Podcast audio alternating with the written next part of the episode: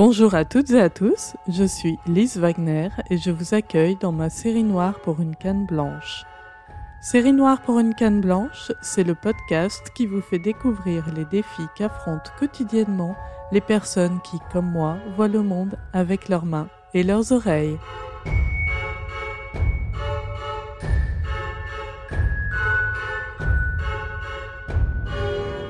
Aujourd'hui, pour ce deuxième épisode, je vous propose un voyage virtuel sur le web, au pays des captchas et autres traquenards. Pour les personnes qui, comme moi, sont aveugles ou malvoyantes, faire ces démarches ou ces courses en ligne, c'est une véritable aubaine. On peut alors passer des heures à fouiller les rayons virtuels d'un site de e-commerce, comparer les produits, regarder les compositions, envoyer les pages à ses proches pour avoir un avis sur l'aspect visuel. On peut passer des heures à lire les petites lignes des contrats pour ces démarches en ligne, chose qu'on n'oserait jamais demander à quelqu'un à qui on veut du bien.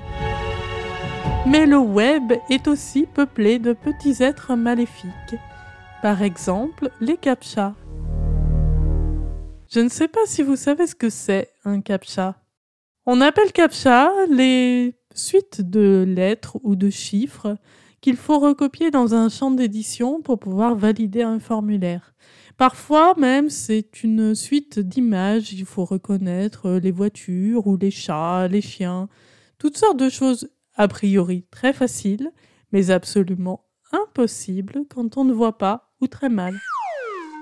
Un jour, j'étais prise une folle envie de renouveau dans mon appartement, je me suis donc rendue sur un site d'une marque de bricolage très connue et j'ai rempli mon panier avec tout ce qui me faisait envie. Une petite table et des chaises pour mon balcon, pour prendre mon petit déjeuner au soleil, des organiseurs de tiroirs, des étagères pour que tout soit bien rangé. Bref, un tas de petites choses dont j'avais envie. J'y avais passé un certain temps, j'avais bien comparé les articles, les prix, fait le choix des matériaux, est enfin arrivé le moment de valider ma commande. J'ai donc créé un compte, enfin du moins j'ai essayé. J'ai rempli mon nom, mon prénom, mon adresse, mon numéro de téléphone, mon adresse email, répondu à toutes les questions qu'on me posait. Et au moment de valider, paf, un captcha. Un captcha, une image avec sans doute des lettres, des chiffres, je ne sais pas, qu'il fallait absolument recopier. Et même si on me demandait très gentiment de bien vouloir recopier les lettres dans le champ d'édition, j'en étais évidemment totalement incapable. J'ai bien cherché, mais il n'avait absolument aucune alternative audio, aucun numéro de téléphone ou service à contacter en cas de problème. Je me suis donc tout simplement résigné Adieu, table, chaise, organiseur de tiroirs, étagère et tout ce qui me faisait tellement envie à ce moment-là. Malheureusement, les CAPTCHA, c'est encore un système anti-robot que l'on retrouve très souvent sur le web. C'est peut-être un système pensé contre les robots, mais ça fonctionne aussi très bien contre les personnes aveugles.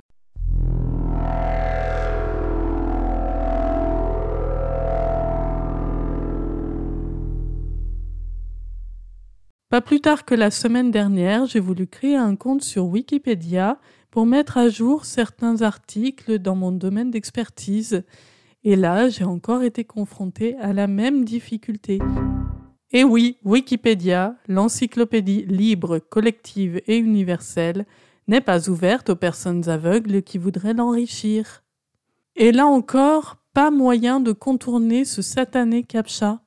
Pas une alternative audio, pas une adresse mail, tout simplement une fenêtre pop-up qui vous explique que ce n'est tout simplement pas accessible pour le moment.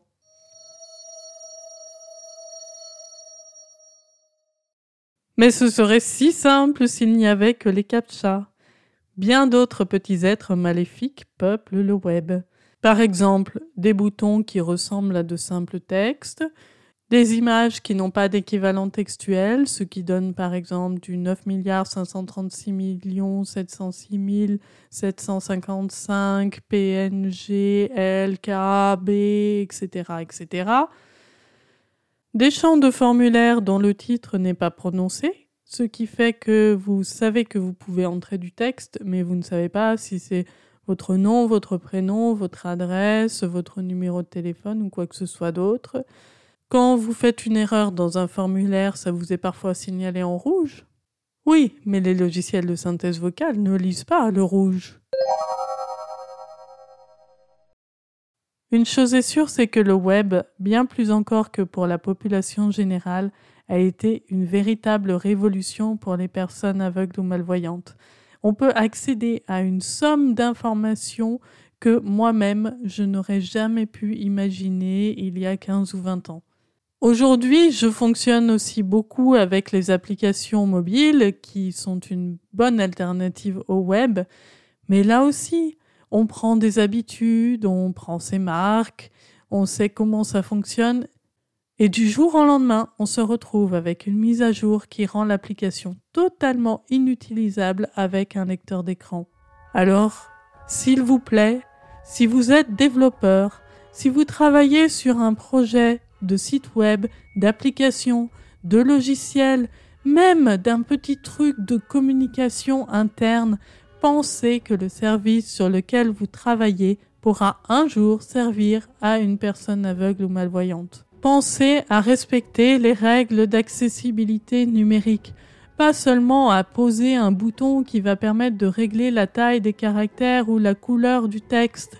Non, pensez à respecter les règles d'accessibilité numérique et le service que vous développez sera beaucoup plus universel. Vous ne passerez plus à côté des clients ou utilisateurs qui rencontrent des difficultés d'accès à l'information. Les services numériques sont partout et l'inaccessibilité est un facteur d'exclusion dans la vie quotidienne, mais bien sûr aussi dans la vie professionnelle. Merci, merci d'y penser, vous aurez alors ma gratitude éternelle. Et oui, rien que cela. J'espère que cet épisode vous a plu. Pour la prochaine fois, nous retournerons dans le monde réel pour explorer les grandes places publiques de nos villes. Vous venez d'écouter Série Noire pour une canne blanche, un podcast proposé par Okinea. Vous pouvez retrouver tous les épisodes de la série sur le webzine Okinea, webzine.okinea.com et toutes les bonnes plateformes de podcast. Si cet épisode vous a plu, n'hésitez pas à le partager largement avec votre entourage.